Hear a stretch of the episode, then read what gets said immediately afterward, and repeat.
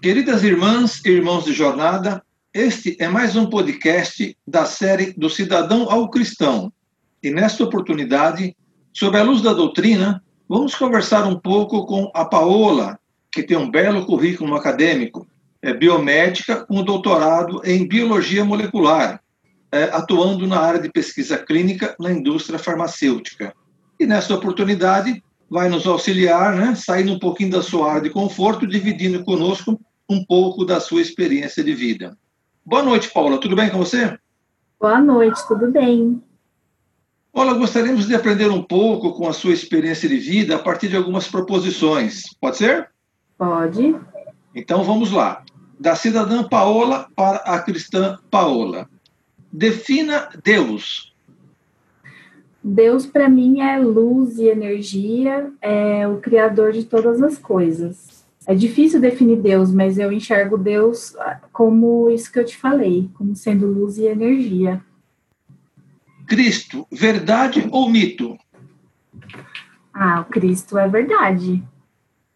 Mesmo porque a gente vê pela história tudo o que aconteceu, né? Qual o sentido da vida, Paula? Ah, essa pergunta é intrigante, mas eu acredito que o sentido da vida é a gente ter, a gente estar sempre em evolução, buscando sempre o melhor de cada um. Eu acredito nisso. O que é religião? A religião, eu acredito que é, já é um tema mais relacionado aos homens, né? Os homens que criaram determinadas, um, não sei dizer se são regras, mas criaram uh, aspectos a serem seguidos, e aí a gente tem diversas religiões, mas eu acredito que isso é mais uma criação dos homens, né? O que representa para você a morte?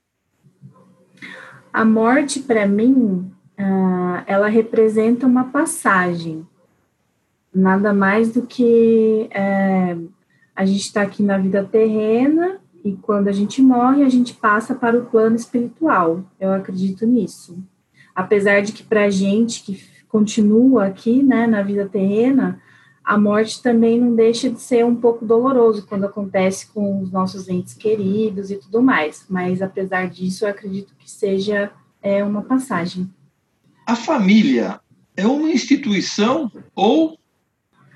Ah, eu acredito que a família é assim, no ponto de vista terreno, né, é uma instituição, é um núcleo onde você convive e tal mas eu acho que é muito mais do que isso. É, é a família tem laços uh, de outras vidas, né? Que são pessoas que estão buscando evolução juntas de alguma maneira. Fale-nos sobre uma grande tristeza. Ah, acho que eu vou pular essa. ok. Então fale-nos sobre uma grande alegria. Ah, uma grande alegria para mim foi uh, ter a oportunidade de estudar bastante, que é uma coisa que eu gosto muito, sempre gostei. Lutei para estudar numa cidade grande, então essa é uma grande alegria para mim.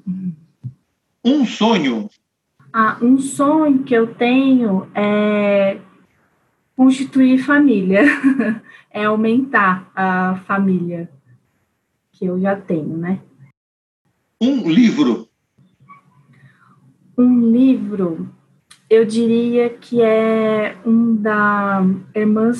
Nossa, eu esqueci o nome da autora, mas é um livro que chama Emoções que Curam, que ela fala sobre diversas emoções que a gente considera emoções ruins, né? Por exemplo, raiva, medo, essas coisas, mas ela explica como que a gente lida com essas emoções e transforma essas emoções ditas ruins, né, como gatilho para você fazer algo bom para você mesmo, para você se transformar e, por consequência, se autoconhecer e evoluir. Então, eu gosto bastante desse livro. Um pensador. Um pensador, eu diria que Charles Darwin, eu acho que eu posso considerar ele como pensador, né? Que ele instituiu aí a, a criar, é, pensou bastante sobre as espécies, a evolução das espécies. Então, eu como biomédica, eu gostava bastante de biologia. Então, como pensador, eu gosto bastante das ideias do Charles Darwin. Uma personalidade. Ah, essa eu vou pular. ok. Tivesse você o poder do tempo, em qual momento da sua vida você voltaria e por quê? Eu, particularmente, eu não gosto muito dessa questão de, ah, se eu pudesse voltar no tempo. Eu não gosto de pensar sobre isso, porque eu acho que a gente tem que, é, claro, olhar para trás como aprendizado, mas sempre ter uma visão ah, daqui para frente, né? O que, que, a gente pode fazer hoje é, para melhorar o amanhã, de repente. Mas, se eu pudesse voltar, eu acho que eu voltaria ah, na adolescência, por exemplo, é, na época de escolher, é, não profissões, mas ah, talvez uma maneira melhor de estudar, sabe, de ter uma melhor decisão em relação à carreira, porque o que eu faço hoje eu gosto bastante, mas ah, eu acho que demorou muito para eu me achar, então talvez eu procurasse alguns conselhos, sabe, profissionais. Ok, Paulo, estamos chegando ao fim. Você gostaria de transmitir uma mensagem? Ah, eu acredito que com tudo que a gente falou agora, que é, a gente está aqui na, na vida terrena para evolução. Então, acho que as pessoas têm que sempre procurar a evolução de cada um para a gente conseguir evoluir como comunidade, né? Sempre através de estudos, não só estudos técnicos, mas também estudos de comportamento, para ter o autoconhecimento e com isso também ter uma evolução moral, né? Que acho que a comunidade está precisando. Acredito que seja isso. Muito bom.